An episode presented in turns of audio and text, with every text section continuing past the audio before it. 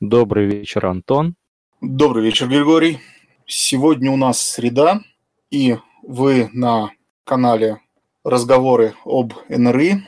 Здесь мы разговариваем о настольных ролевых играх, как обозначено в названии. И мы, собственно, делимся опытом, какими-то своими личными советами. И это может быть интересно ведущим настольных ролевых игр, особенно ведущим, которые начали водить недавно.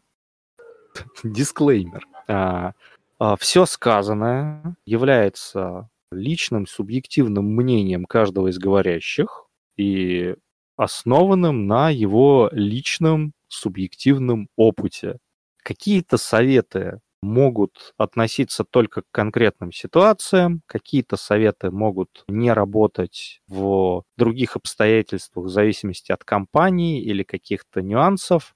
И мы никого здесь не пытаемся оскорбить, не пытаемся принизить здесь важность какой-нибудь из ролевых систем или какого-нибудь из подходов, просто мы в основном говорим о своем личном опыте, о своем личном отношении к ролевым играм и советуем какие-то вещи, исходя из него, своего личного опыта.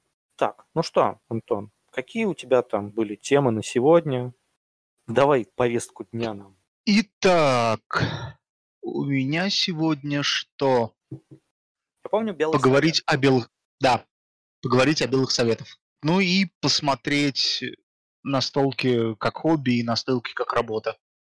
Ну, Но это скорее я тебя хочу потратить.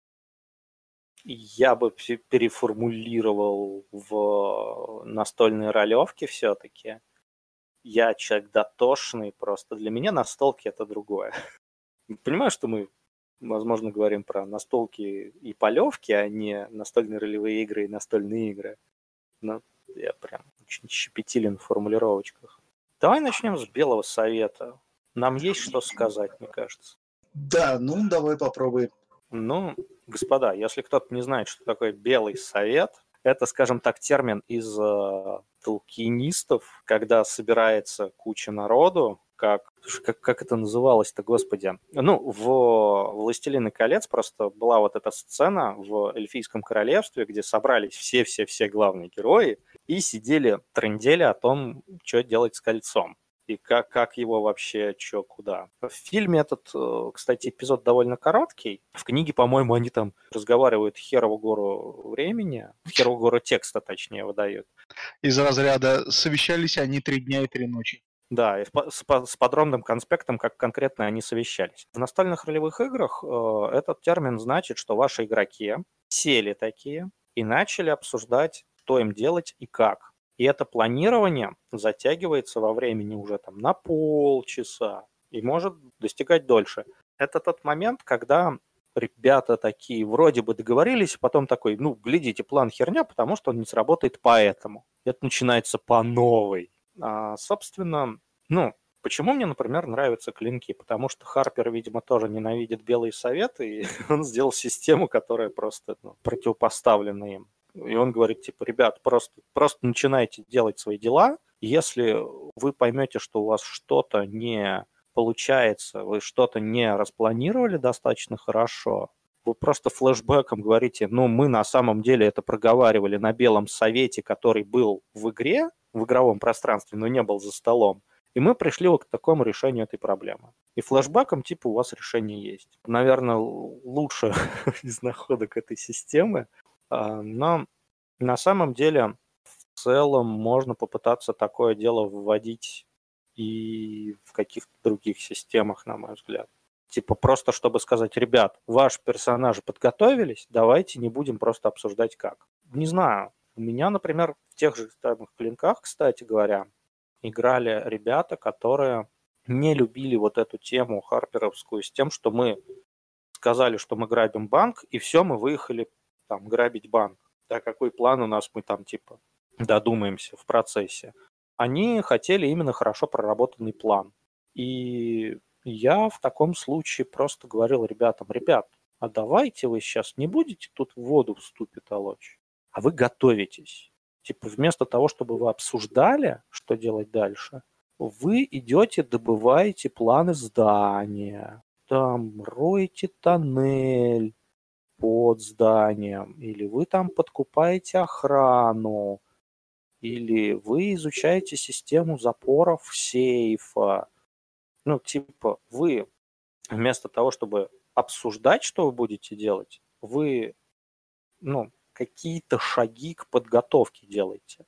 Кстати говоря, вот говоря о планировании и белых советах, сейчас, я думаю, Антон меня поддержит. Самая, самая плохая вещь в белых советах, то, что они не работают в целом. То есть игроки тратят это время просто впустую. Какой бы план у вас не был, какой-то идеальный, продуманный до мелочей, обсужденный за 5 часов порядок действий вы не составили, вы в любом случае не учтете какую-нибудь хероту, и все пойдет по... все пойдет прахом. В какой-то момент, когда вылезет какая-то деталь, о которой вы не знали, потому что вы ее не выяснили, или вы о ней не подумали, когда планировали, и так далее. Ну, тут момент, наверное, еще в том, что если у вас все идет гладко, и вы в принципе нигде не прокололись, у вас в принципе не случилось никаких накладок, то ну, тогда из э, выполнения плана можно не делать игровой процесс. Потому что вы просто делаете заявки, которые вы уже 5 часов обсуждали, мастер вам говорит, да, у тебя получилось, да, у тебя получилось, да, у вас вот это получилось, и это получилось, и это получилось, и не происходит ни хрена интересного. В любом случае, интереснее, когда ну, есть какая-то движуха, а Белый Совет, он и в процессе своем не предполагает движуху, он и целью своей в итоге движуху не создает, если он закончился успешно. А если он не закончился успешно, что чаще всего и будет, он просто вызывает фрустрацию из-за потерянного времени. Антон, ты со мной согласен, что белые советы никогда не заканчиваются планом, который сработает? На самом деле я абсолютно согласен. Скажем Но... Так. Да, да, да, да, да. Но у белых советов есть один нюанс, про который надо всегда помнить. Белые советы вот на столках, э, когда я говорю на столке, я нажимаю НРИ. Окей, всегда. Ну, давай просто будем говорить НРИ. Белые советы бывают двух видов. Первый, в 90% случаев, белый совет – это где собираются игроки и порят неигровуху. То есть дико метагеймит. Что я подразумеваю под дико метагеймит? Они э, говорят э, о, не от лица персонажей, не прямым текстом, а, грубо говоря, от э, там, своего лица, от лица игроков. Оценивают Это... проблему со стороны не участвующих лиц, а оценивают ее, ну, решают ее как головоломку, да, не с точки зрения участника. Да, да. И очень-очень редко, действительно такое бывает, э, когда игроки начинают Белый Совет и играют его с точки зрения персонажей, со своими интересами, э, со своими, собственно, акцентами какими-то, которые у них, они там проставляют в своих там, речах, в своих высказываниях. Э, я такое встречал, честно, всего два раза, и это был великолепный, это были великолепные белые советы. То есть, да, они длились долго, да, они были бестолковые, бесполезные, ну, с точки зрения продвижения сюжета, но они были очень продуктивные с точки зрения раскрытия персонажей. То есть э, здесь игроки вот на них как раз смогли очень хорошо раскрыть своих персонажей. И вот это, наверное, единственный положительный момент, который в принципе вообще может у них быть. Но это, во-первых, игроки должны осознавать, что они делают, игроки должны понимать это, и э, мастер не должен их как-то э, там расшатывать, э, ну, то есть мастер должен их всячески поощрять к тому, чтобы они говорили от имени своих персонажей, а не от своего собственного имени. Как я уже сказал, единственный вариант, когда там Белый Совет, это действительно это не зло, это благо.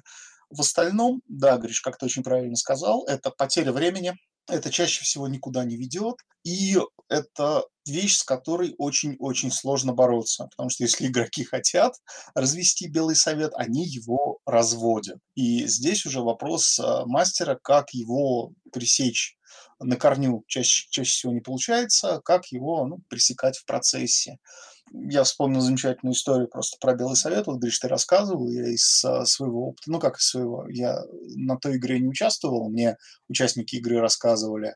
Партия достаточно высокоуровневая.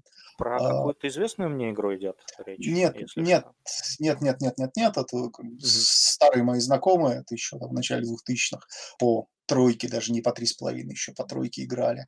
Ну, вот, партия достаточно высокоуровневая, обсуждает, э, как им, э, что им делать с э, там, злым драконом. Причем дракон не древний, но старый. То есть не самый топовый, но уже достаточно крутой.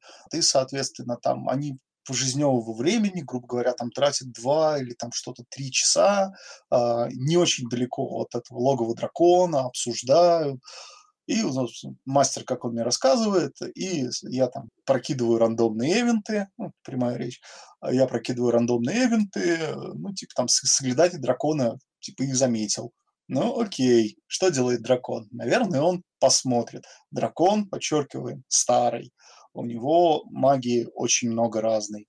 Он под невидимостью аккуратно приближается к ним. Э, ясновидение, яснослышание на их лагерь, внимательно выслушивает весь их э, план. Собственно, этот Белый Совет был посвящен плану боя с драконом. Внимательно выслушивает весь их план, и когда начинается бой, естественно, он с первых же ходов все ломает, действует не так, как они хотят. Это, ну, такой показательный пример. Единственное, что, конечно, там, опять же, со слов мастера, со слов игроков, всем игрокам партии, точнее, очень повезло с бросками, и ну, чисто на везение, чисто на дикую удачу они этот бой вытащили. Но так могли бы и лечь. Так вот, возвращаясь к теме, как бороться с белыми советами. Я, собственно, нашел несколько вариантов. Вариант первый – это заставлять игроков говорить от лица персонажей. Вы не поверите, насколько это сильно не то чтобы мотивирует, но как бы заставляет их э, втискиваться в какие-то рамки. Я в свое время вообще как бы experience penalty, так называемый, штрафовал, когда речь за столом начиналась не от лица персонажа. Вот. Э, заставляет игроков втискиваться, собственно, в рамки персонажей и буквально сводит на нет все вот эти вот попытки обсуждения размусоливания. То есть там, когда начинается, там, я не знаю, а вот, там они, у них, наверное, там магия. Стой, погоди, ты воин? Ну, ты что ты знаешь про их магию? Минус 150 experience а спиши себе за там, используя, активное использование неигровой информации. Это грубо, это жестко, но это иногда работает. Это далеко не всегда, к сожалению, работает, но это действительно иногда работает. Ну, это работает на самом деле довольно хорошо. У меня такой опыт тоже был. На самом деле, вот ты правильно очень заметил про существование двух типов Белого Совета, что ну, вот, Белый Совет в отыгрыше, он в целом, ну, он имеет какую-то свою роль и какой-то свой плюс. Я не так, как ты поступал, я не очень жестко это делал, я просто говорил, ребята, давайте вместо того, чтобы обсуждать это э, вне игры, просто, ну, тратя время, ну, пр- пр- просто затормозив игру и не играя в этот, в этот момент, давайте перенесем весь этот совет в игру, и вы обсудите это как персонажа. И когда игрок вместо режиссерской позиции в такой случае ставил себя в позицию актерскую, ну, собственно, смотрел на ситуацию из глаз персонажа, я не знаю почему, честно говоря, но решение находилось вот в разы быстрее. Тратилось на это времени где-то раза в три меньше, и очень быстро приходили к какому-то консенсусу. При этом каждый именно с какой-то своей точки зрения аргументировал, исходя из характера, исходя из своих познаний, исходя из того, что персонаж просто считает делать правильным.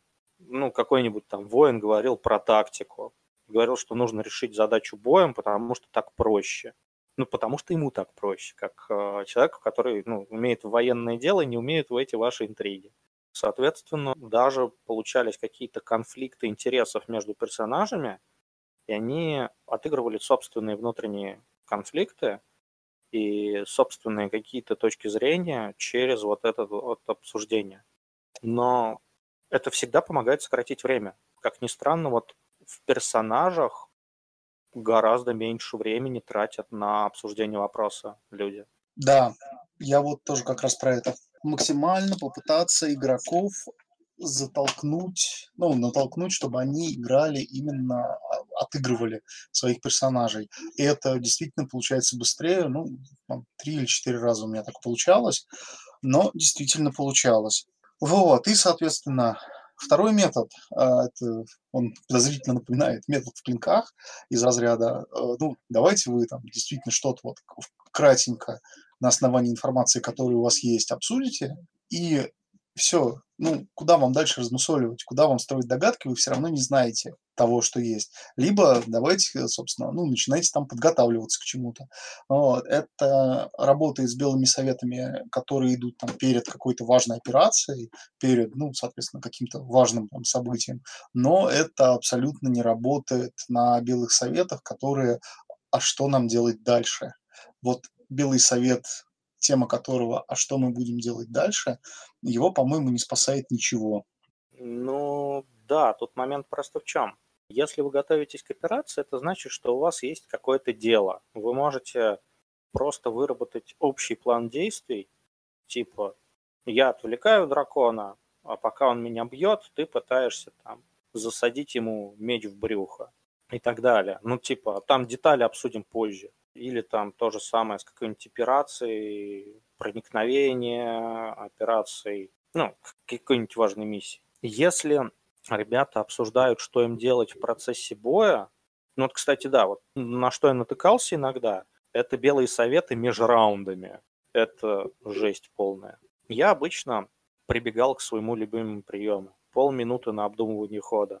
Если у меня попадалась группа, которая, скажем так, любила посовещаться, ну, как бы, я всегда принимаю заявку только от того игрока, который за персонажа отвечает. И он может эти полминуты думать, сидеть, чтобы ему сделать такого. Он может решить взять чей-то совет и типа, ребят, а что мне делать? Да, окей, у ребят будет полминуты посовещаться, но после этих полминуты я просто ткну пальцем в игрока и скажу, что ты делаешь? Что делает твой персонаж? Если он мне не ответит, значит, его персонаж замешкался, сомневается в своих действиях, и у него просто есть возможность высказать в любой момент то, что он собирается делать. Но мир вокруг него не стоит. Если ребята не в бою это делают, а просто в какой-то активно развивающейся ситуации, то я просто буду говорить ребятам, ну вот, пока вы там разговариваете, орки уже вынесли дверь в помещение, которое вы забаррикадировали сейчас будут убивать местных жителей.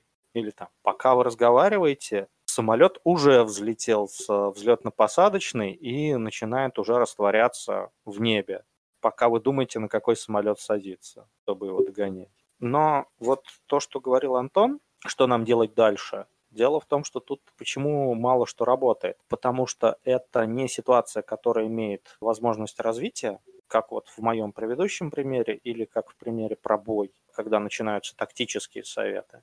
Это не планирование операции, просто ребята сидят в абсолютно спокойной обстановке, у них завершилась сюжетная арка, у них закончился какой-то вот период активных действий, и теперь они в полностью безопасной обстановке с неограниченным э, запасом времени просто думают, э, чешут репу, а куда дальше пойти. Ну и тут я в такие моменты просто напоминаю, например, игрокам, что они еще хотели сделать. Типа, окей, ребят, вы э, добыли рубин южных царей, теперь как бы у вас он находится во владении, но вы хотели его королю передать, помните? Может, вы туда просто с ним отправитесь, пока вы его не проверили где-нибудь. Ну и еще вы хотели, конечно, лорда вампиров убить, да. Ребята уже в таком случае не растекаются мыслью по древу, а у них там типа есть два-три варианта, и они обсуждают уже между этими вариантами, которые они считали сами важными, просто они уже запутались в хитросплетении твоего кампейна и вообще не помнят, что они зачем делают. Кстати говоря, если ты сам смог натолкнуть их на несколько просто вариантов, что делать дальше, ну, или у них у самих в процессе вот этого белого совета, даже если он не игровой, выработалось просто, скажем так, несколько лагерей, которые пытаются доказать один из вариантов того, куда дальше стоит развивать сюжет. Тут очень легко инициировать голосование. Типа, ребят, давайте просто каждый поднимет руку, какие варианты ему нравятся. Можно проголосовать за несколько. В любом случае будет перевес хотя бы минимальный на какой-то из вариантов. И тут, наверное, самое опасное, что как с броском монетки, люди, бросая монетку, знают, какой стороной она хотела бы выпасть. Ну, точнее, они хотели бы, чтобы она выпала. И бывает момент, что люди голосуют, голосуют, голосуют, очевидно побеждает какой-то вариант, типа, да, давайте убьем лорда вампиров. И ребята такие, ну, блин, ну надо же королю отнести рубин юга.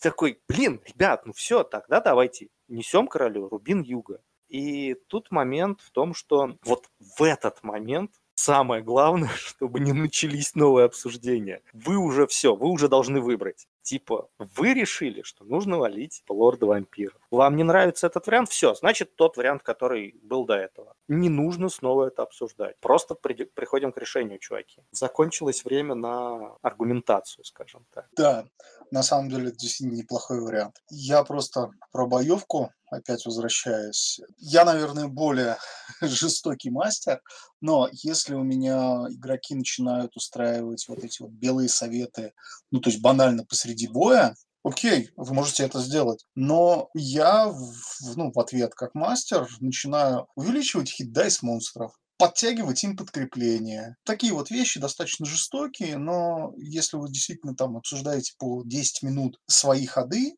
причем перед ходом каждого из игроков там по 5-7 минут идете обсуждение. Но как бы будьте готовы, что монстры также за эти 5-7 минут что-нибудь придумают. Это, да, это неправильно, да, это некое чит, читерство со стороны мастера, э, но, блин, почему бы и нет? Ну, я тут немножечко другого мнения, конечно. Но, во-первых, я должен отметить, что полминуты я даю... Это достаточно короткий промежуток времени. Достаточно для того, чтобы можно было обсудить что угодно, как я не знаю, как что, где, когда, но недостаточный для того, чтобы сломать ощущение динамики от боевки. Это на самом деле самое худшее, что делает Белый Совет во время боя. Тут я больше фанат причинно-следственных связей. То есть увеличивать хитдайс монстров, потому что кто-то белый совет делает, ну, скажем так, это как, как кота тыкать э, в место, где он неделю назад насрал. Он ничего не поймет, почему ты это делаешь. Типа, да.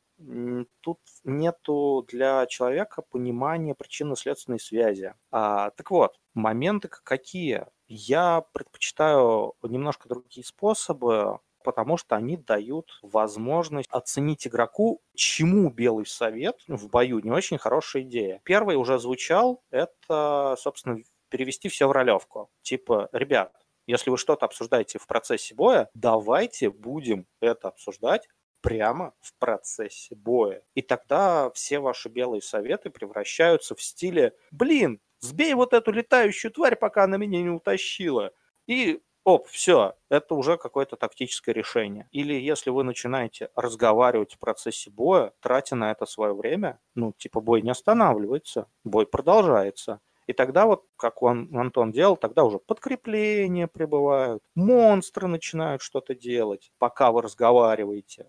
Это действенно. Если говорить про жестокие, совершенно бесчеловечные и вызывающие дикое недовольство игроков варианты, если не применять вот игровые какие-то моменты, типа, окей, у нас время в бою идет непрерывно, типа, пока вы разговариваете, с вами сражаются. Вместо того, чтобы увеличивать хиты, я, в отличие от Антона, делаю другие вещи. Я начинаю играть в шахматы. Типа, ребята 10 минут совещались, как сходить? Окей, сейчас я полистаю монстр-мануал, посмотрю все способности монстров прямо при них. Похватаюсь за одну, за другую миньку, как во время игры в шахматы. И типа, блин, как бы мне так сходить, чтобы все мои фигурки подвинулись идеально и нанесли максимальное количество урона, наиболее слаженно сработали, и тактически их действия были наиболее выверены. Если мне игроки говорят, блин, а что ты сидишь тут думаешь? Я говорю, блин, ребята, 10 минут обсуждали свой ход, теперь я 10 минут могу походить за монстров. Вы хотите превратить это в маленькую как бы скирмиш-стратегию, мы это сделаем. Или типа, ну блин, это сраная стая волков, они не могут тактически действовать. Я говорю, отлично, а вы сраная стая крестьян. Ты охотник, ты, блин, кузнец, а ты горшечник. Вы играете там, не знаю, первым уровнем чуваков, которые вообще пороха не нюхают. Зато у вас сейчас тактические решения были на уровне военного подразделения. Сейчас волки будут принимать тактические решения на уровне военного подразделения. Обычно, ну то есть это, это не то чтобы жестокий, но это очень неприятный способ справиться с Белым Советом для игроков, но зато люди сразу понимают, как чувствуется вот это с другой стороны, они сразу понимают, как это нелогично, некомфортно. И они за пару-тройку таких ходов просто перестают это делать. Они начинают гораздо быстрее принимать решения и не устраивать обсуждение всех возможных вариантов действий из каждого своего хода. Не знаю, Антон, ты натыкался на такие решения, но я пару раз такое делал. Ну, я как раз вот про это примерно и говорил. То, что, например, если они там воюют в пещере с гоблинами, то вдруг внезапно тайлы, ну, клетки, грубо говоря, на которых они там уже, там, по которым передвигались, на них оказываются ловушки, которые, ну, почему-то в прошлый раз не сработали. А в этот раз, там, я не знаю, прибежал какой-нибудь гоблин из подкрепления и начал дергать за рычаги, там, отвязывать, этот, а, отрубать, отвязывать какие-то веревки, чтобы сверху там камни падали, или дергать за рычаги, чтобы старые там плиты отодвигались. Ну, вот такое вот у меня было один, по-моему, или даже два раза. Ну, я так понимаю, ты просто считал все равно, что пока не разговаривают, бой не остановился, и типа время не замерло, пока они все обсуждают. Ну, скажем так, это я расценивал это как э, ну, в бою такое вот напряженное какое-то вот затишье на несколько секунд, когда обе стороны там, смотрят друг на друга, оценивают, прежде чем опять ринуться в бой. Но да, это почему бы там 12-18 секунд, которые, грубо, да, они там обсуждают 5-7 минут, но пусть это будет 12-18 секунд, грубо говоря, 2-3 раунда, в течение которых там прибежит какое-нибудь там подкрепление, гоблин, который э, на звук боя просто среагирует самым логичным для него образом в данном случае я почему взял гоблинов, уже такая ситуация у меня один раз была, я сразу ее просто вспомнил, и гоблины ведь достаточно умные, как-то умные мелкие злобные твари. И да, он, они начали внезапно применять ловушки, которых здесь не было, и партия вообще думала, что здесь ловушек быть не может, потому что, ну, как бы, с чего это вдруг? Э, гоблины только-только сюда пришли, а нет, тут уже что-то оказалось. Но это именно конкретно к, применительно к бою. Как я уже сказал, а, Белый совет, куда мы дальше идем, что мы будем дальше делать, а, с такими а, я тоже воюю исключительно, как воюю, сражаюсь, сражаюсь, тоже неправильно, но пытаюсь э, переломить игроков, перебороть их, заставляя играть именно свою роль Э, своего персонажа, э, как бы роль персонажа в партии. Это, но опять, вот я очень хорошее замечание хочу сделать, это работает, если партия более-менее какая-то слаженная. То есть, если все там, ну, плюс-минус в партии, знают друг друга, положительно друг к другу относятся. Ну, персонажи. Если начинается ну, начинают тянуть какую-то неигровую информацию, то есть, ну, два человека друг друга, ну, не очень друг друга любят, скажем так, там, ну, так негативно друг к другу относятся, не то чтобы враждебно, но, скажем так, не, не очень друг друга любят. Это опять может вылиться в то, что э, здесь они будут даже с точки зрения своих персонажей друг друга воспринимать в штыки, их персонажи будут друг друга воспринимать штыки, придумывать контраргументы против а, каких-то идей другого персонажа и, э, и так далее, и так далее. Это может затянуться также достаточно надолго. А голосование. Да, оно иногда работает, но тоже не всегда, потому что бывает, что голоса подозрительно делятся поровну. Особенно если они начинают там, у них есть три варианта, например, что мы делаем дальше. Так что это, ну, голосование тоже хорошая идея, но это тоже не панацея. Чаще всего, чаще всего просто, ну, вы начинаете Белый Совет, окей, совещайтесь, а я пойду покурю.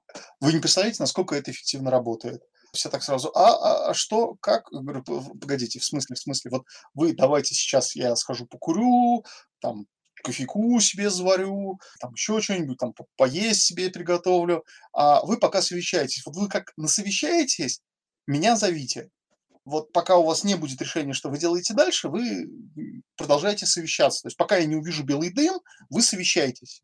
И это тоже, на самом деле, достаточно эффективный, эффективный инструмент, который тоже достаточно эффективно работает. Очень странно, но игроки э, перестают чувствовать э, как бы какой-то комфорт, когда мастер встает и уходит. Оставляет э, их в зоне чистого ролплея. Очень быстро находится решение. То есть, ну, в клубе у меня это было, по-моему, тоже два или три раза, может быть, три или четыре. И, ну, то есть, буквально я выхожу, я покурю, все, они уже за мной бегут, типа, у нас есть, мы все, мы знаем, что мы делаем дальше, все, у нас есть решение. Гриш, ты как, применял такое, нет? Честно тебе скажу, ни не сработало. Вот вообще, типа, возвращаешься такой, ты уже покурил и кофе себе налил такой. Ну чё, ребят, вы там раздуплились? Нет, мы вот решаем. Такой, а, ладно, ну типа ты уже там минут 20 гуляешь, садишься с этой кружкой кофе, такой уже, ну, блядь, давайте решайте. Я тут посижу, послушаю. Не знаю. Возможно, это почему-то Возможно, ты как-то это немножко делаешь, что именно игроки чувствуют, что все, мастер отпускает микрофон, и ему уже становится все равно э, на все происходящее, пока ребята сами не решат продолжить. Возможно, я просто делал это как-то не так. Вот. Тут на самом деле еще очень важный момент, то что... На, на самом деле, на самом деле, знаешь, что можно сделать? Вот, скажем так, я никогда это не пробовал, но, на мой взгляд, это радикальный способ э, того, что ты озвучил. Вы сидите минут 5, минут 10 и совещаетесь, ты говоришь, ребят, мы уже некоторое время не играем, давайте либо сейчас устраиваем перерыв, либо сейчас заканчиваем партию. Потому что я вижу, что мы не играем, это значит, что мы можем закончить. Вы там недельку свою посовещаетесь к следующим выходным, а на сегодня все. Ну и ребята, наверное, либо придут к каким-то выводам все-таки, либо что-то еще. То, что инструмент, когда мастер встает и уходит, оставляет их совещаться, очень часто когда у игроков начинаются вот эти вот белые советы, куда же нам идти дальше, что же нам делать дальше, игрокам приходится очень часто спрашивать у мастера, типа, а вот тут вот как, вот так, а, а если вот так, то что, то как? Ну, задавать какие-то вопросы дополнительные, ну, которые там будут раскрывать либо там мир вокруг них, либо там, а вот что я про это знаю, что про это... Нет, вот как раз это надо, вот стоп, погодите. Вы сейчас белый совет только друг, только вот друг с другом доп. информация, кроме того, что вы знаете, от меня вы не дождетесь. Именно вот этот вот жест, когда встаешь и уходишь. И э, они вынуждены принимать решения исключительно на основе имеющейся у них информации, уже имеющейся у них информации. И это вот как раз очень сильно стимулирует то, что все-таки как бы, ну, принятие решения. То есть если они прибегают, ну, тоже, опять же, один из разов было, э, я там стою, курю, с эльфом что-то треплюсь, ко мне прибегают, начинают задавать уточняющие вопросы, я говорю, нет, стоп. Вот вы как бы решение приняли? Нет. Вот пока вы решение не приняте, вообще как никакого вопроса, никаких вопросов мне не задавайте. Просто. Вот вы как, как примете решение, так дальше и, и будем, собственно, играть в ту сторону, мы будем двигаться. Это очень часто игроки обижаются на это, но я очень часто обижаюсь на Белый Совет, например. Так что здесь э, квиты. Ну, в целом, да. Наверное, это будет работать только при вот таком прям бескомпромиссном подходе. Я никогда не говорил, что я добрый мастер на самом деле. То есть я не знаю, почему меня считают таким добрым положительным мастером. Я очень люблю издеваться над персонажами и над их игроками, скажем это так. Да, про Белый Совет про историю возникновения, просто, Гриша, вот я слышал, ты как бы сказал, я хотел просто рассказать э, ситуацию, как бы свидетелем сам не был, я на, я на той игре не был, но огромное количество моих друзей как раз было.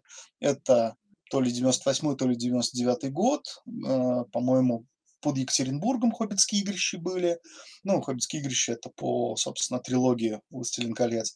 И вот там устроили белый как раз совет. Причем если я правильно помню, они хотели устроить там, ну, минут на 45, просто решить, что делать дальше. В итоге они совещались несколько часов. За эти несколько часов все бронемишки уже сходили друг друга поколотили. Уже несколько там боестолкновений было, уже там вся диспозиция изменилась. И к концу этого Белого Совета оказалось, что им нужно устраивать еще один Белый Совет уже по новой диспозиции сил, по новому раскладу сил.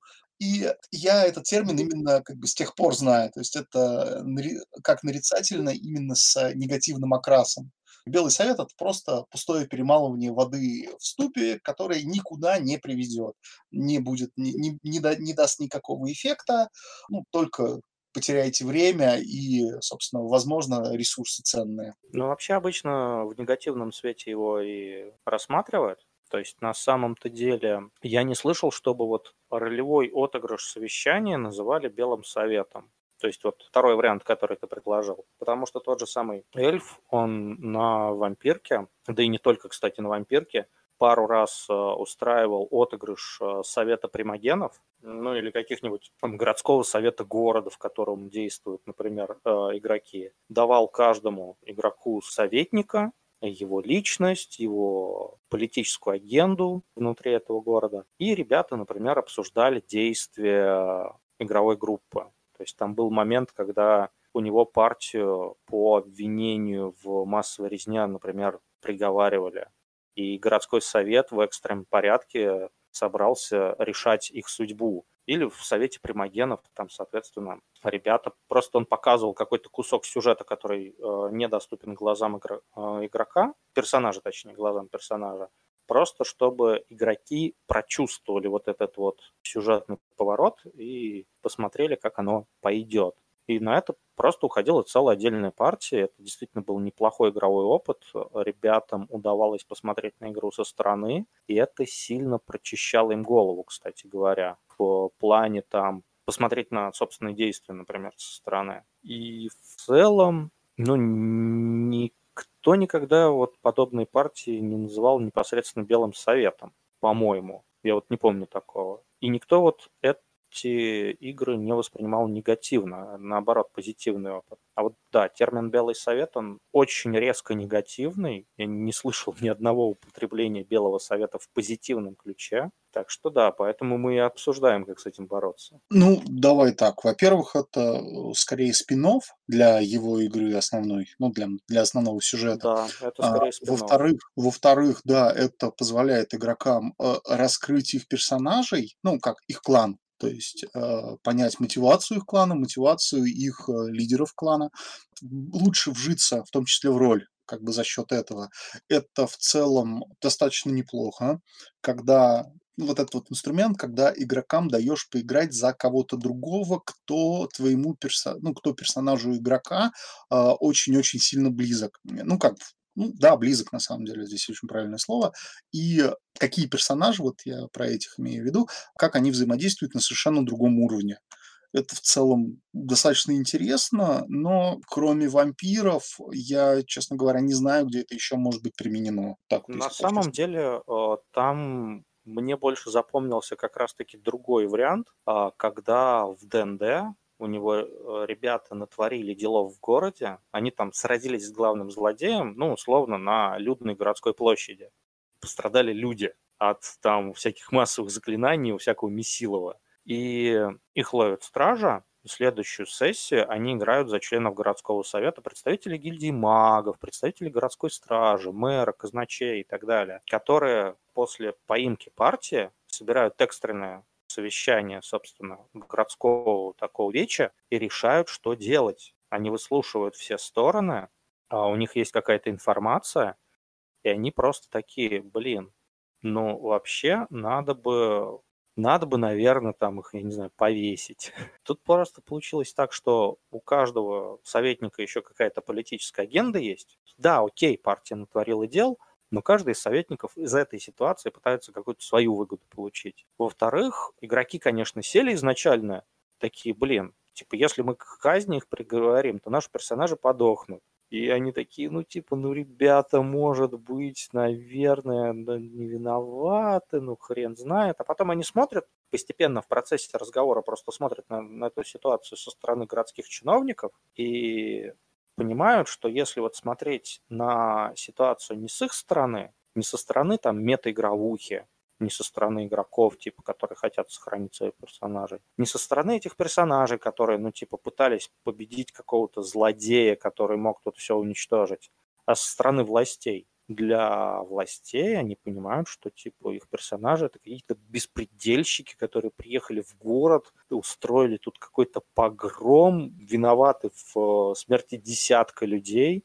и они постепенно, скажем так, глядя на эту ситуацию, они постепенно просто в процессе одной сессии отучивались от мета-игровухи и больше думали о том, как интереснее повернуть сюжет дальше, и какое бы решение реально приняли бы члены городского совета. Ну и они остановились на таком вот каком-то, скажем так, нейтральном решении. Ребят просто посадили в темницы, под городом, то есть их не казнили там публично или не еще что-то, для дальнейших допросов, для использования их в качестве своих политических, ну, пешек в своих политических играх, ну, там, можно было добиться чего-то, учитывая, что там одна из преступниц потенциальных это тоже была членом гильдии магов. И вот каких-то вот таких вот дел. Есть, с одной стороны, они поняли, что да, они не могут просто сидеть из-за чужих персонажей, отмазывать своих героев. При этом они решили, что полную смерть там казни начала с самого начала э, с чистого листа новыми персонажами их не совсем устраивает, как сюжетный поворот. Но нужно вот максимально что-то суровое подобрать, но так, чтобы это еще интересно получилось. То есть, с одной стороны, ребята выбиты на режиссерскую позицию в каком-то смысле, с другой стороны,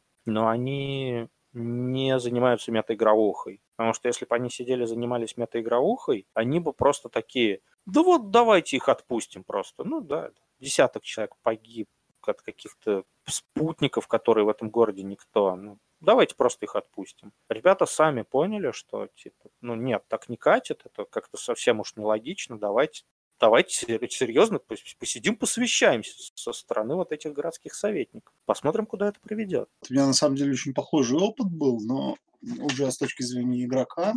Мы играли у мастера, я, честно говоря, не помню у кого, и, собственно, кроме нашей, там партии у нас три, по-моему, человека было или четыре, а, у него по этому сеттингу, грубо говоря, по этому миру параллельно еще две партии ходили. И, собственно, там случилось так, что две партии устроили друг с другом такой жесткий ПВП, дебош в городе, а, там разрушили там кучу всего. Э, и, собственно, там наша партия, когда там приходит в город, узнает, что куча там человек погибла тоже, ну или там не погибло, разрушено, у кого-то кто-то там из родственников погиб, а, с среди вот этого вот безобразия куча жалоб от местных жителей, и, собственно, мастер э, нам такой, ну, окей, давайте, там, подойдите вот тогда-то. Ну, мы, собственно, подошли, и он, короче, выдал нам, типа, вы, каждый из вас, это там, судья, вот вас трое судей, и судить, судить будете их. И, собственно, там э, чем человек 10, по-моему, других вот игроков вот этой вот второй партии. И там мастер, как там обвинитель, там начинает зачитывать все преступления. Я не выдержал, я включил режим а, продажного судьи, злобного продажного судьи. Я там из разряда, типа, а чего такого, короче, сдернуть их всех собственно, уже игроки другие начали там свое оправдание, в свою защиту, что-то там говорить. Достаточно долго отыгрывали, где-то там часа два или три. Кучу фана получили обе стороны, ну, и мы, и те две партии.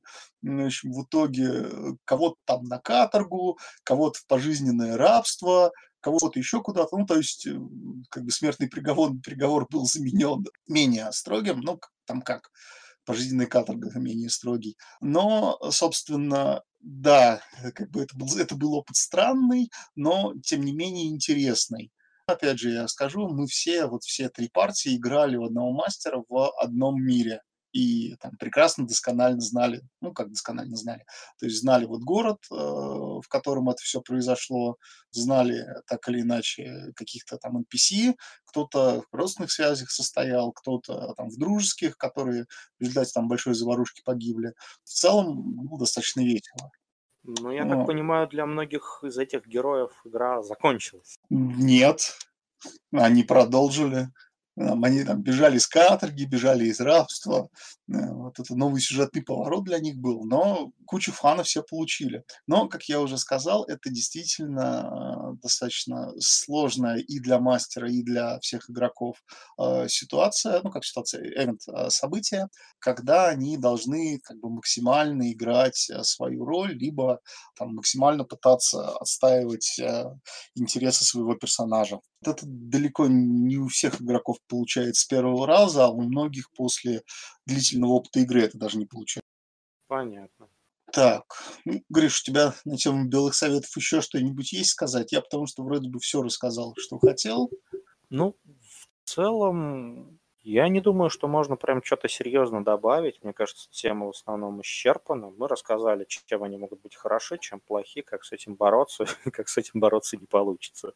На самом деле, да, вот я опять хотел добавить, как с этим бороться. А чаще всего а, ну, после определенного количества игр, где вы получите белые советы, у вас начнет получаться, ну, бороться с белыми советами, естественно, я имею в виду, начнет это получаться абсолютно интуитивно. Просто зная как бы игроков, хоть сколько-то, которые у вас играют, а насколько сильно они отыгрывают роль или насколько сильно они, наоборот, не отыгрывают роль, а в целом это, ну, просто уже выбираете там, вариант развития событий, ну, э, вариант руления игровым процессом с точки зрения мастера. И чаще всего наход, всегда, как бы, всегда есть третий путь, про который ни я, ни Гриша не сказали, но они всегда могут быть, и прервать Белый Совет – это не такая проблема. Главное не бояться, когда он возникает, а примерно сразу же прикидывать варианты, э, что с этим делать, когда оно начало происходить. И вот вы видите, что игроки там уже там 10, 15, 20 минут сидят, обсуждают ни о чем. Примерно в этот момент вы поймете, как э, как на них повлиять так, чтобы они ну, закончили это все, вот делать это вот все безобразие. А, опять же, универсального правила, к сожалению, не существует. Но, как факт, вот проблему мы озвучили. Что у нас дальше по повестке? Да, я на самом деле вот смотрю, и у меня тут очень хорошая тема в списке есть. Системы, сеттинги и сюжеты. Откуда он у меня взялся, вот, что я имел в виду под э, этой темой. На самом деле, скорее это может быть тема проходная на 15 минут, а может быть действительно глубокая. Э, кто-то, по-моему, на лекции сказал или на прошлом, на одном из прошлых наших э, бесед, Э, что далеко не все сюжеты могут попасть, э, ну, далеко не все сюжеты можно провести по каким-то сеттингам или даже по каким-то системам.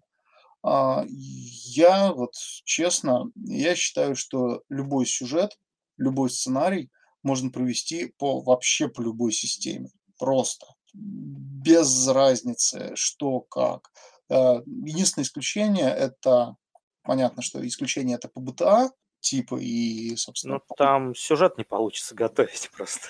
Да-да-да-да-да, и вот по BTA хаки там, потому что как раз их, у них смысл в том, что э, четкого заранее определенного сюжета нет, там есть как бы тема сюжетная, вот, скажем так, общая такая большая сюжетная тема. Для примера, например, вот у ну, меня да, есть... Да, давай перед примером я, наверное, выскажу свою изначальную точку зрения, перед тем, как мы начнем дискуссию. Давай. Я а, не считаю, что можно любой совершенный сюжет можно провести по любой совершенной системе. А, я скорее сказал бы, как? Можно сюжет адаптировать под систему, но из-за того, что система концентрируется на разных инструментах и имеет разные акценты, в сюжете получится акцент на другом. То есть в системе сыщик, если ты будешь что-то водить, в любом случае получится акцент немножечко на расследовании, немножечко на сборе информации, скажем так. И, скорее всего, там будет более невзрачная боевка, и если ты хотел там провести боевик, то, скорее всего, это получится детективный боевик.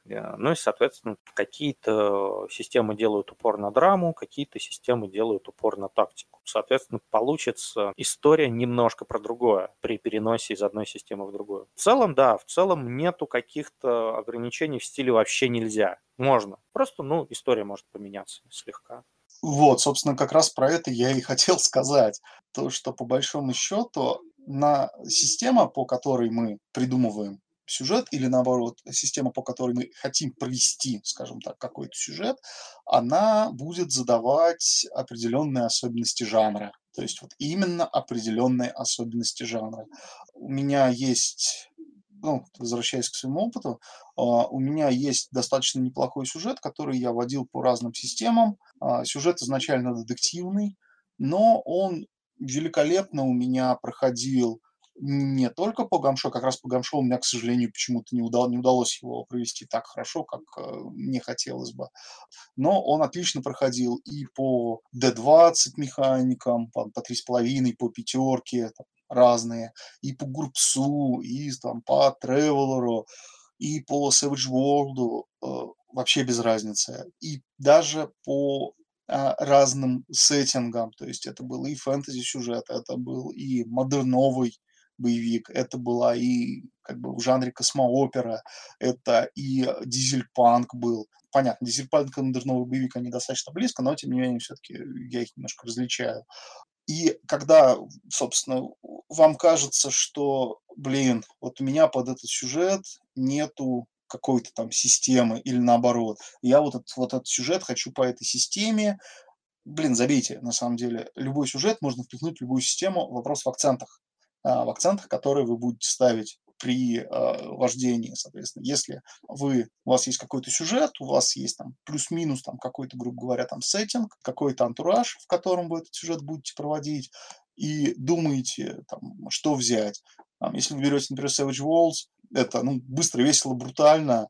Это, это будет палп в любом да, случае. Это, хоро, это, это, это хороший палп. Это возьмите правила, если вам нужен какой-то мистический вариант, возьмите там какие-нибудь правила про Техасский университет, там именно мистика достаточно неплохая. Если вы хотите, соответственно, что-нибудь такого нуарного, ну, фэнтези нуар, там, готик, берите, я не знаю, по три с половиной Равенлов, запихивайте туда, и у вас получится отличный сюжет в темной мрачной готике, там, со страхом, ужасом, кошмаром и вот всем этим прочим. Ну, тут вопрос, вытащите ли вы это хотите, и будут ли хотите это игроки, но это уже немножко другая тема.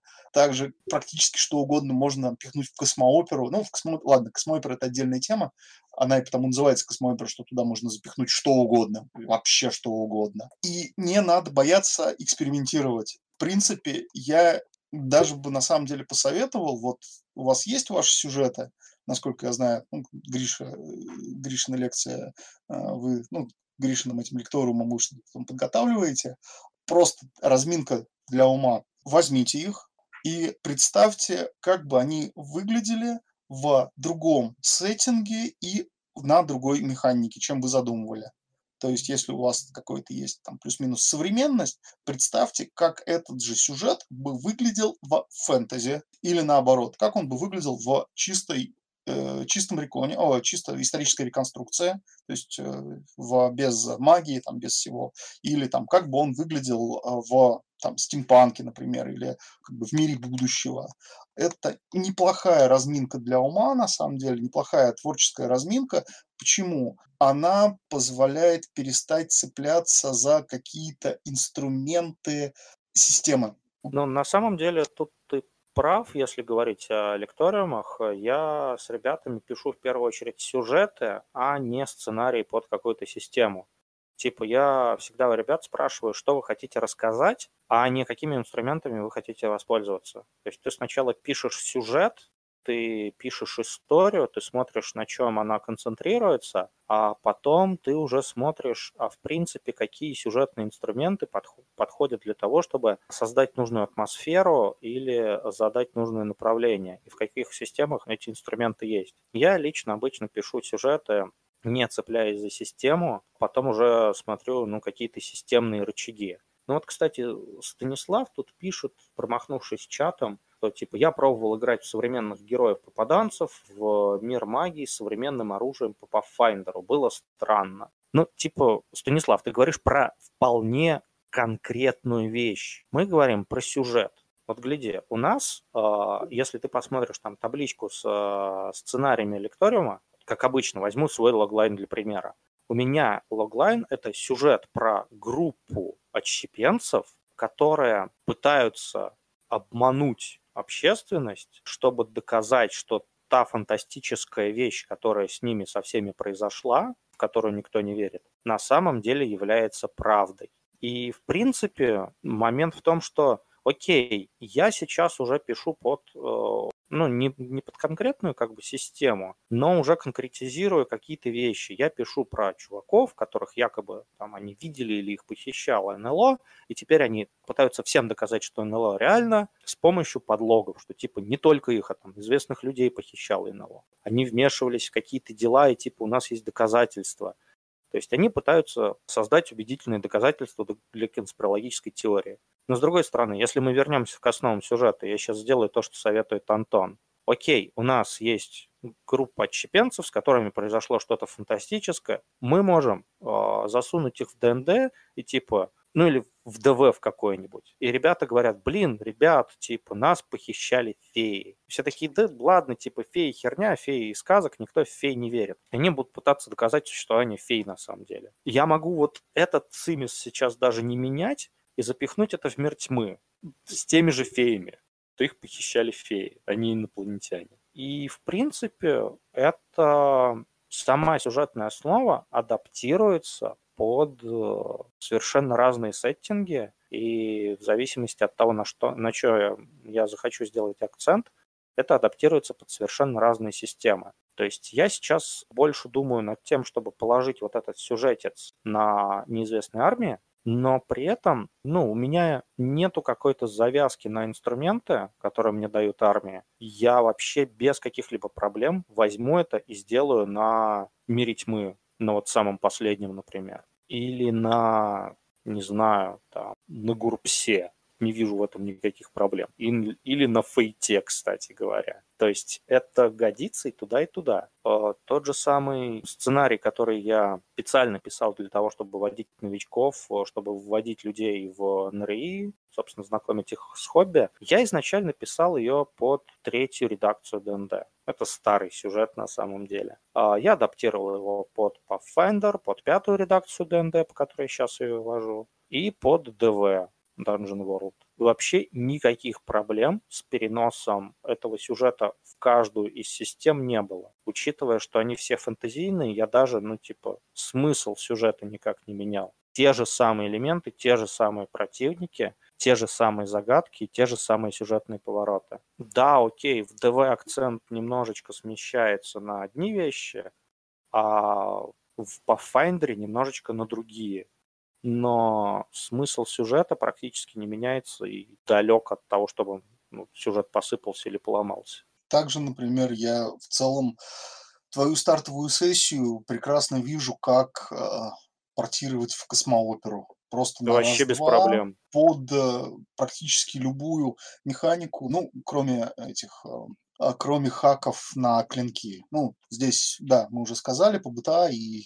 хаки клинков – это немножко отдельная тема, с ними немножко, ну, они про темы, а не про сюжеты. А, ну, кстати, ДВ по БТА, и вот проблем с ПБТА не было. С клинками единственное, что мне придется прям серьезно переделать, это взять э, фэнтезийный конкретно какой-нибудь хак клинков, и сделать так, что типа вы команда. Вы команда, которая прям давно-давно работает друг с другом, а не просто какие-то чуваки, которые неделю назад познакомились. Возможно, я просто ПБТА не настолько хорошо знаю. Все, что я сталкивался, как раз это то, что в ПБТА очень-очень много а, нарративных прав отдается игрокам, и они вправе игроки менять окружающую реальность вокруг их персонажей своими заявками. А, вот это может немного сюжет сдвигать. Но да, общая тема, тем не менее, можно оставить э, ту же самую, они просто другими, ну, другими методами ее будут а, добиваться. Собственно, я как раз хотел сказать, в основном акцент сделать то, что именно вот сюжет, а, не, не то чтобы не надо привязывать к системе, его не надо привязывать к сеттингам. Все сюжеты универсальны по большому счету. Любой сюжет можно портировать как угодно, куда угодно. Любую детективную историю можно портировать как угодно, куда угодно. Да, если вы берете, например, открываете э, детективное какое-нибудь приключение для гамшо, ну, его будет достаточно проблемно портировать, потому что оно изначально писалось под гамшо с использованием всех, если это правильное, хорошее, конечно же, с использованием всех его механик, с использованием всего функционала гамшо. Но, тем не менее, вы можете все это отбросить, взять основную канву сюжетную и просто провести по той э, механике, по тому, в том антураже, в котором вы хотите, то есть, ну, приложив немного усилий. Ну, то есть, если мы условно возьмем не сюжет, написанный под гамшо, а, я не знаю, там, какой-нибудь из книг Конан Дойля, мы сможем адаптировать э, рассказ про Шерлока Холмса хоть в гамшо, хоть куда, по идее-то. То есть та же самая собака Баскервилей отличный сюжет для ДНД, если его адаптировать. Ну, опять же, как бы современный вот Шерлок Холмс, когда классические сюжеты адаптируют, ну, конца там викторианской Англии, конца 19-го, начала 20 века, адаптируется в сериале с этим Кьюкомбером, как его, Камбербечем, адаптируется под конец 20-го, начала 21-го, ну, точнее, под начало 21-го даже века. И сюжет в целом... Смена сеттинга никак им не навредила. Да, да, я примерно про то же. Как раз не надо привязываться, не надо бояться. Может быть, может быть, если у вас есть отличный сюжет, если его немножечко покрутить, ну вот просто вот покрутить, э, приложить э, к разному антуражу, э, у вас вы получите результат гораздо более интересный, чем изначально задумывали там в, скажем, в современности. То есть, ну, вы придумали какой-то сюжет про современность. Взяли, покрутили, там, наложили на фэнтези, наложили там, на историчку, грубо говоря, а, наложили на какую-нибудь альтернативную реальность, наложили на как бы, там, киберпанк, на космооперу. У вас может получиться гораздо более интересные варианты, для игры и в плане как бы, для развития сюжета, чем если вы ну, как бы изначально его оставите. Но это на самом деле так, совет небольшая, просто вот небольшая разминка для мозга. Я ни, ни в коем случае не призываю вас все бросать и делать все заново, но помните, это в принципе хорошая тема, просто чтобы, даже, даже не просто, а взять какой-нибудь классический сюжет и провести его по-другому. Это достаточно весело. Особенно весело, когда игроки под конец поймут же, во что, таки во что они играли. Хоррор про колобка. Тема хорроров – это, кстати, отдельная тема. Я считаю, нам надо ее как-нибудь обсудить. Тема хорроров – это очень благодатная для обсуждения тема, я считаю потому что там обсуждать много есть что. Но мне просто пришла забавная э, ассоциация в голову, я решил ее высказать. То есть в, в целом, да, можно вот это адаптировать. Как я уже сказал, что угодно можно адаптировать под что угодно. Э, главное не бояться и э, не переносить э, как калька один в один. То есть э, берем основу и обстраиваем ядро сюжета заново. То есть не надо пытаться, ну, просто чтобы он в один, один, один в один а, сюжет современности, скажем, лег на фэнтези. Нет, это не будет, это будет некрасиво. Он всегда должен обрастать немножко по-другому, какими-то другими подробностями, а, другими вариантами развития событий. Так, Гриш, у тебя есть еще что-нибудь интересного высказаться? О, на тему переноса сюжетов, наверное, нет. Но я полагаю, что тема сеттингов, систем и Господи, что у тебя там третье было? Ну вот как раз э, сюжеты, либо сюжеты и сценарии в разных сеттингах и системах. Ну, конкретно эту тему, я вроде думаю, мы обсудили. Вот, кстати, тебе провокационный вопрос, наверное. Ну, попробуй. А можно ли по-разному комбинировать сеттинги и системы сами? Можно ли какой-нибудь сеттинг взять, перенести совершенно другую систему, под которую он там, например, не писался изначально, или он там не был изначально связан с э, какой-то системой, но ты какую-то систему, конкретный сеттинг хочешь записать. О! Мы, мы частично это обозревали, но на разговоре это... про сеттинги, про готовые, но тут, скажем так, немножко с другой стороны хочется подойти. Это очень-очень, кстати, хороший и интересный вопрос. А, позволь, я расскажу про Traveler. Давай. На, слушай, а не стоит это тогда лучше отнести к э, обзору на Traveler? Или а. ты что-то другое хочешь рассказать? Ну, возможно, да, возможно, это все-таки надо сделать в обзоре на Traveler, но э, я просто э, хотел рассказать, что, ну, вот, как бы, ну, Traveler это такая классическая космоопера, которая там с конца 70-х пишется. И на мой счет, собственно, ну, я уже, я насчитал, 10 а, итераций правил, именно систем. То есть Traveler уже э, сменил в каком-то там восьмом или десятом году уже сменил свою десятую систему. Давай немножечко проясним ситуацию просто для людей, которые не в курсе происходящего. Дело в том, что Traveler, как ролевая система, несколько раз менял правообладателей и издателей, соответственно. И каждый новый издатель брал оригинальный сеттинг Traveler, либо что-то менял в самом сеттинге, либо этот сеттинг переносил на вообще другой движок, совершенно другую систему, с совершенно другими механиками. И эти 10 систем, это, ну, я не скажу, что в те 10 прям отличаются, но это очень разные системы. Э, ну, да, да, я как раз это, этим хотел продолжить. На самом деле чистых вот, чисто, чистых различных систем там 6. А, сейчас э, последняя, это, собственно, Mongoose Traveler, вторая редакция. Он незначительно, но... запоминается. Я только по издателям запоминаю, на самом Все деле. их только по издателям Он... запоминают, на самом деле. То есть да. это Mongoose Traveler, ну, Mongoose, э, это Господи, а я даже не помню всех издателей там. Э, Марк Миллер, ТНЕ, я вот тоже чисто ну, вот условно. Короче, помню. окей, да. Так вот, я просто немножко хочу рассказать. Ладно, про Traveler чуть-чуть расскажу. Э, он в целом от восьмого, восьмой итерации отличается незначительно, но тем не менее заметно. В принципе, в принципе, вот четыре из Э, четыре механики из всех э, представленных ныне, ну, исторически представленных, они основываются на 2D6, на классической, вот одной из самых первых ролевых механик 2D6. А, собственно, Mongoose Traveler, а, Mega Traveler, TNE, они все как бы основываются на 2D6. Но, но, а, в свое время студия Стива Джексона выкупила Traveler и выпустила GURPS Traveler. Я не буду критиковать, не буду говорить, хорошо это или плохо. Фанаты Traveler решают это сами. Для меня, например, это, как и для 90% фанатов, мы считаем это апокрифом. То есть, да, оно имеет, право, оно имеет право быть, оно имеет место жить, но это альтернативная история, кусок альтернативной истории, кусок альтернативной механики. Как бы я не любил GURPS, Тревелер в нем себя чувствует хорошо, но изменения в сеттинге, которые они сделали, не, все, все практически считают необоснованными.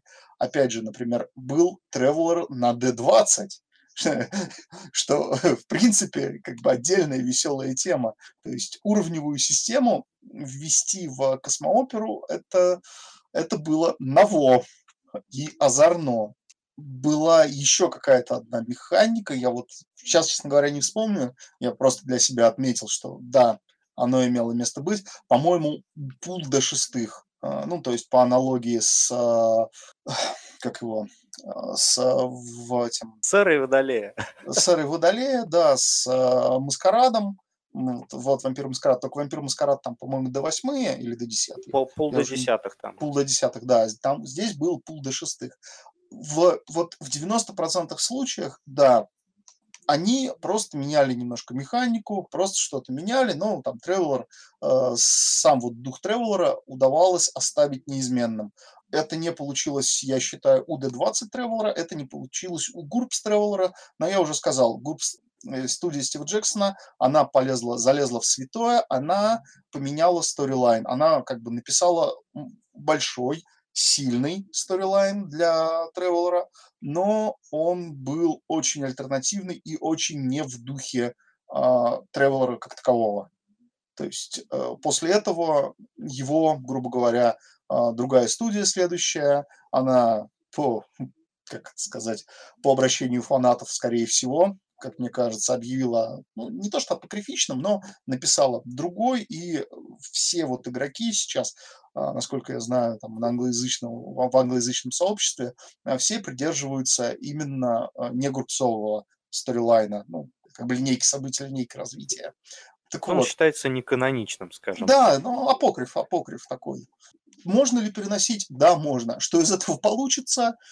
Черт его знает. Может получиться как неплохое, хорошая э, замена, альтернатива, а может получиться, ну, полная фигня. Здесь вопрос, что мы преследуем, когда мы переносим сеттинг из одной системы в другую систему. Если нас одна система чем-то не устраивает, и мы хотим его перенести в другую, ну, да, надо давать отчет, чем не устраивает и что хочется. Да, нет, я другое хотел сказать немножко. Надо переносить. Надо а, ну. переносить ну... и смотреть, а будет ли оно работать. То есть, в принципе, будет ли оно работать в новой системе. Это, кстати, вот как только пятерка вышла, у меня достаточно большая проблема была. Я пытался большое количество приключений, э, которые у меня вот хранятся, даже купленные есть, по 3 и 3,5, попробовать отыграть на пятерке. Я столкнулся с огромным количеством проблем, просто с гигантским количеством проблем. Да, оно решаемо, но это немного другие уже приключения. Но оно того не стоит, на мой взгляд, все-таки. И да, в 90% случаев оно того не стоит. Единственное, вот хоть как-то маломальски близко, и то я считаю, что я очень сильно сфейлил, на, при переносе я попытался классический Tomb of Horror второй редакции перенести в пятую, но даже там э, я натолкнулся на э, несоответствие механик. То есть мне пришлось на ходу что-то додумывать, на ходу искать в расширениях, в а, у Норфит Аркани по пятерке, в дополнительных книгах а, варианты там, разных механик, чтобы действительно это приключение стало смертельно опасным. Ну, тут момент в том, что все-таки сами эти приключения не писались под конкретную механику, под конкретную систему, они учитывали очень много нюансов конкретной системы, при всех похожестях пятерки на ту же самую третью редакцию, там есть серьезные отличия в уникальных механиках и есть серьезные отличия в самом игровом балансе. Опять же, вот как ты говоришь, пятерка гораздо менее летальная, например, в отличие от двойки, например. Да и тройки, кстати, тоже. Вот. Ну, собственно, да, поэтому переносить что-то, к тому же уже что-то готовое то, что уже обкатано на одной системе в другую систему, ну, если только это не какая-то абсолютно универсальная система, а, там, я не знаю, там типа Фейта, Гурпсы, Savage World, куда, ну, можно, в принципе, затянуть а, с пинками практически все, что угодно. Но и тогда есть большой шанс, что потеряются ряд уникальных механик, на которые, на которых строятся какие-то сюжеты. Я не говорю, что это хорошо, я не говорю, что это плохо, но всегда надо про это помнить. И чем их заменять, это уже надо будет очень сильно копаться, разбираться в самой системе, искать э, всякие разные дополнения, доп. источники, причем как бы не всегда именно официальные, то есть для группса, например, я вот когда у нас лекция по группсу была, я не сказал, что большая часть книг по Гурпсу уже вышла, то есть уже давно ничего, никаких именно книг новых не выходит, но постоянно, постоянно выходит э, журнал «Пирамида», э, в котором фанаты и геймдевы э, статьями, ну, постят, скажем так, свои статьи на тему разных расширений, разных там доп. механик, э, доп. использования, там, разных методологий использования механик. Для Savage World, ну, примерно то же самое. Огромное количество разных книг к нему выпущено, где можно посмотреть, как основную вот эту механику Savage World можно альтернативными способами использовать для там, различных целей и нужд игрового процесса. Собственно, с чего я начинал. Если вы переносите сюжет ну, скажем так, э, свое приключение на новую механику, в новую, на новую, на другую систему, ну не на новую механику, на другую систему, правильнее будет сказать, а, всегда надо смотреть на подводные камни, которые э, с этим будут связаны. Это практически никогда не относится к нулевым пустым приключениям, сюжетам, кампейнам, а, для которых, ну, вот у вас есть вот компания, более-менее так плюс-минус прописана, но э, по которой еще никто там не начал играть, по которой вы еще не накатали, не набили руку, как, ну, как, как ее вести, в каком русле. Это да, это можно легко достаточно экспериментировать, перекладывать э, с одной механики на другую. Если уже что-то началось и идет, это ну, максимально сложно на самом деле. А, ну, если ты имеешь в виду текущую игру переносить на да, систему. Да. Не, ну это довольно, скажем так, это довольно неудачное решение, я бы так сказал. Но в целом, ну, у меня был такой опыт. Опыт был не сильно негативный. Это совершенно безболезненно прошло. Но это были родственные системы. Это было ДНД и Pathfinder. Собственно, там слегка поменялся баланс, добавились просто новые механики. Мы потратили с ребятами как бы одну сессию просто на перенос персонажей и в целом просто поехали дальше. Но если там, я не знаю, с Гурпса что-нибудь переводить на, не знаю, ДНД-5, это будет довольно проблематично. Но если мы говорим про сюжеты, написанные под конкретную систему, о чем ты, собственно, говорил, я думаю, самым простым вариантом перенести это на другую систему, будет ровно то, что мы посоветовали, ну, буквально полчаса назад. Это взять саму сюжетную основу, перенести эту сюжетную основу и уже прописать ее под другую систему. Вместо того, чтобы пытаться пере, перенести на другую систему каждый сюжетный поворот, каждую там сцену, которая зачастую может быть завязана на конкретной механике. Просто перенести сам сюжет, а не ну, прописанный как бы мелочи сценария. Мелочи всегда трудно менять, на самом деле. Мы, по-моему, оба ответили на твой каверзный вопрос. Ну, да. Это именно мы и сделали. Ну что ж, э, я смотрю, у нас осталось буквально 15 минут. Вряд ли мы успеем что-нибудь серьезное прям. Гриша, а... ты на шутку про кабана. Да блин, что ты начал? Я, я не даже... нашел. Я даже не искал, ты чё? Слушай, надо просто будет... Знаешь, что ты искал в интернете. Надо сделать совершенно другой финт ушами. Нужно просто поспрашивать знакомых полевых ролевиков, которые помнят старые байки, и у них вспомнить шутку про кабана. Мне кажется, шутка про кабана – это какой-то, знаешь, такой идущий между всеми, э, всеми нашими подкастами гэг, который никогда не раскроется, о котором нам всегда будут напоминать. Да. Ради, ради раскрытия которого люди приходят вообще послушать весь подкаст. Э, мне почему-то вспоминается This is хорошо, у них тоже была такая шутка, типа анекдот про руку в жопе лося, по-моему, что-то такое. Та же самая история, типа, упоминается так, как будто вы знаете контекст шутки, на самом деле никто никогда ее не рассказывал. Будет очень забавно, если на самом деле никто никогда не рассказывал шутку про кабана, но мы почему-то ее помним. Я сейчас смотрю как бы в свой лист, и я нашел тему, которая в целом мы можем начать обсуждать сейчас и продолжить потом. Это про придумывание собственных механик механик, я уточню, не систем. Как ну, бы собственный... придумывание собственных систем мы порицаем. Это как бы точка. Мы вот как бы порицаем, тут... смотрим сукоризной и всячески не одобряем. А что насчет того, что собственная механика может ломать систему или э, сильно смещать ее баланс? Это круто. Погоди, а в какую систему мы имеем? Да, в любую. Типа ты... Ну, да. Давай, давай возьмем какой-нибудь DND5, и ты там придумываешь какую-нибудь э, механику, не знаю. О, кстати, да, люди любят. Вот я заметил, на самом деле, сейчас э, тенденцию к тому, что вместо того, чтобы изучать новую систему или придумывать свою собственную, как бывает у некоторых новичков с энтузиазмом в одном месте, люди слышат о фишках и особенностях других систем и просто пытаются запихать ее в ДНД. То есть ребята слышат об очках судьбы из там фейта и типа, о, я это запихаю в ДНД. У меня будет нарративная система теперь DND5. Да, а... при этом они не видели то, что в DND5, например, есть Inspiration, которая очень похожа по функционалу. Я не говорю, что такое же, но, но его Inspiration можно не... аналогично использовать. Inspiration не позволяет вводить нарратив. А типа, а я вот сделаю очки судьбы, которые будут позволять вводить нарратив в ДНД. Чтобы... В, смыс... в смысле не позволяет? Я всегда за Inspiration позволял определенный нарратив отыграть.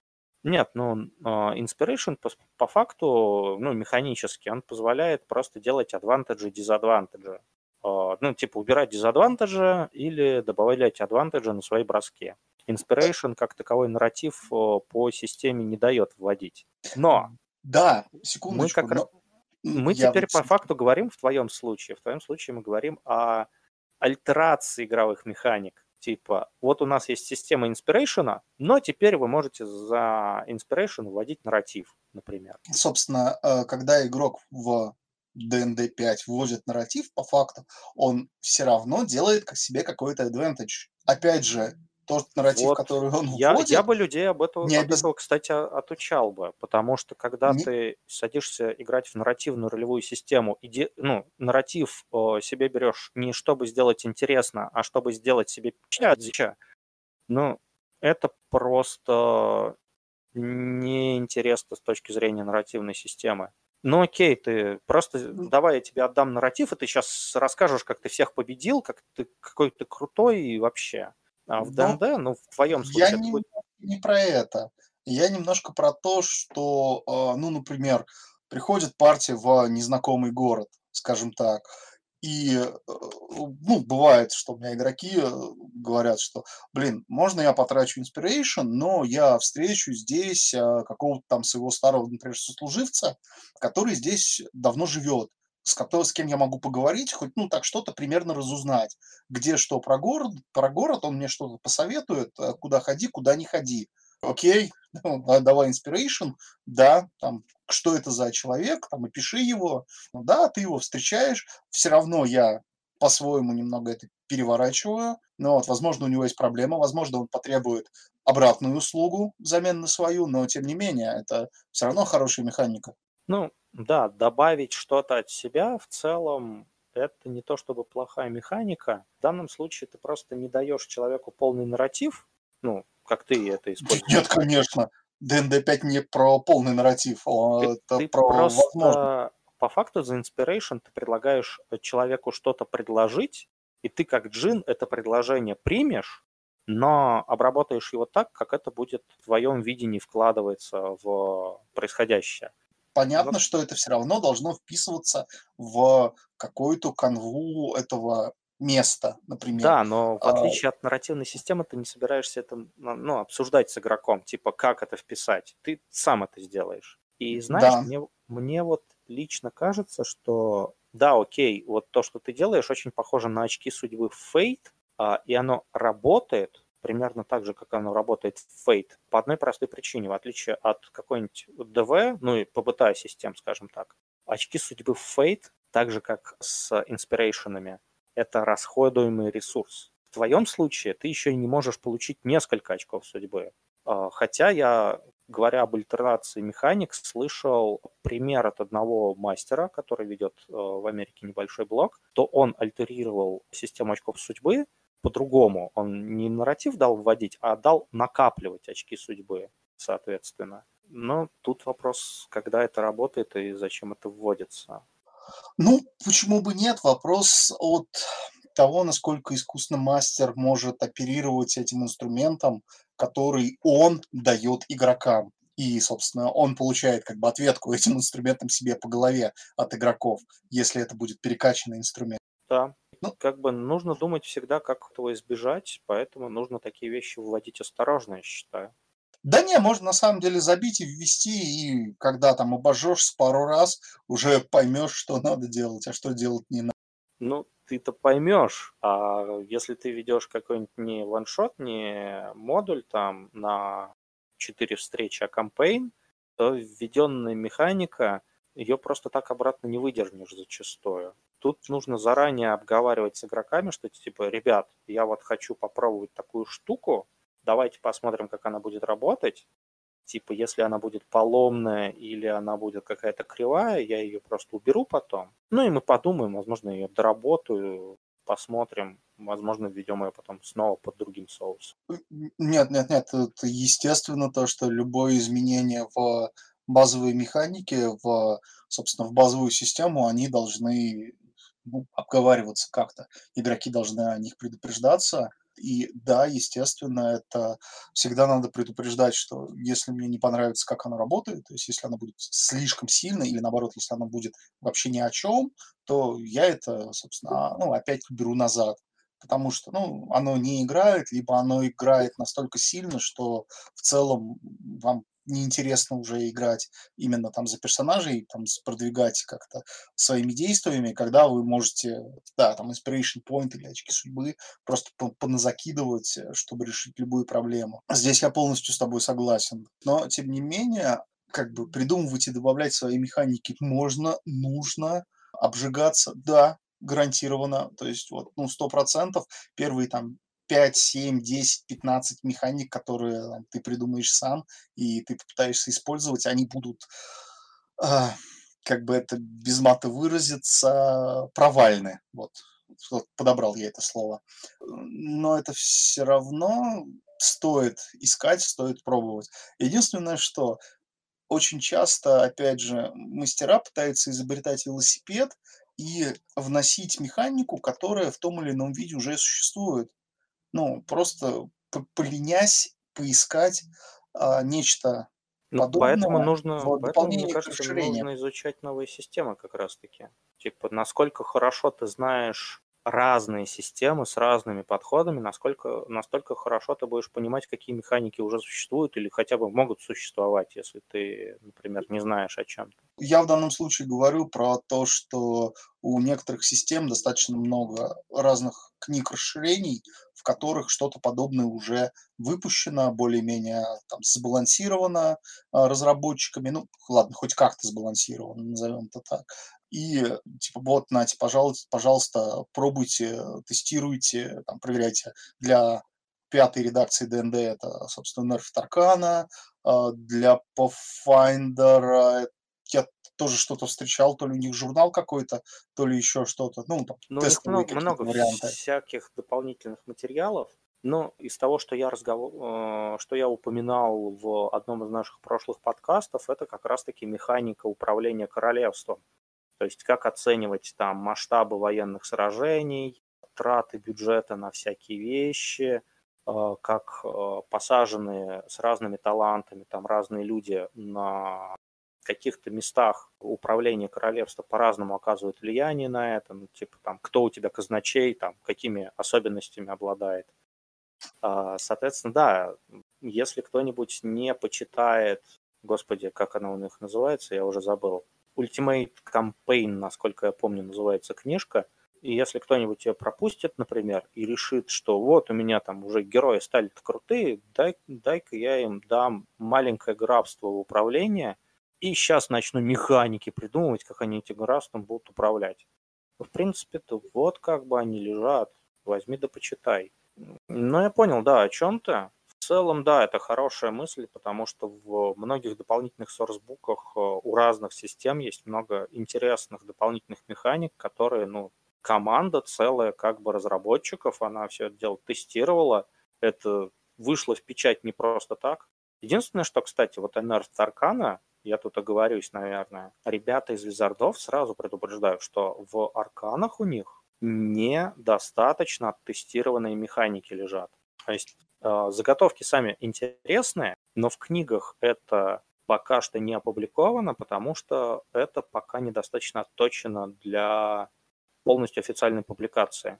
Кстати говоря, некоторые механики у них потом все-таки в дополнительных книгах появлялись, ну или там классы какие-то дополнительные. И они, собственно, от версии в Аркане к версии в печати все-таки претерпевали изменения, значит, там были какие-то уже дополнительные тесты, и этот класс, архетип или механика, они все-таки прошли через вот это вот жернова геймдизайна, чтобы стать уже рабочими полностью. Ну, я в данном случае Норфит Аркана как раз привел как пример э, заготовок тестовых ну, я так понимаю, журнал «Пирамида», э, про который ты упоминал, там тоже тестовые механики в основном. Для группса сложно сказать, тестовая механика, не тестовая механика. А, там где-то может более дисбалансная, где-то менее дисбалансная. Э, вот в этом вот в этом ракурсе можно говорить. Но нет, пирамида более-менее, э, скажем так, это свод разных предложений и вариантов. Дальше уже мастера на свой страх и риск, опять же, это дело используют. Но там, да, там достаточно много разных интересных тем есть.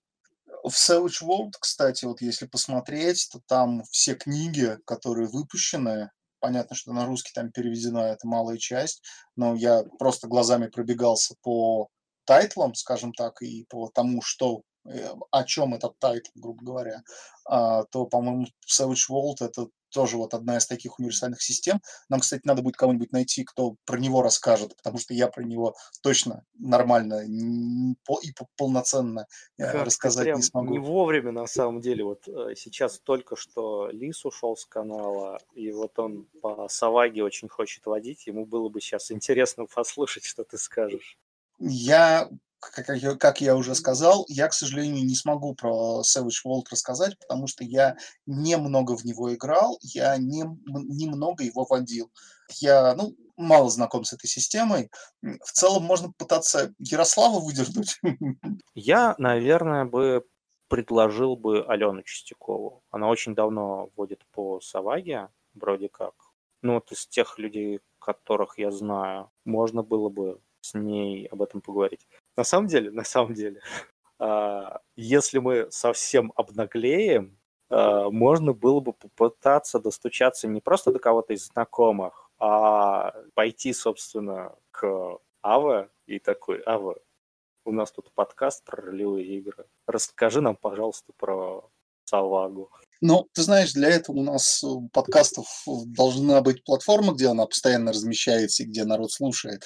А не то, что вот мы ждем две недели, пока нам одобрят платформу, грубо говоря. Не, ну окей, да. размещение. Как... И количество деле, случаев, думаю... о, слушателей то есть, ну, инстантов, да, да. Прослу... инцидентов прослушивания, чтобы действительно для них это было интересно. То есть пока мы не...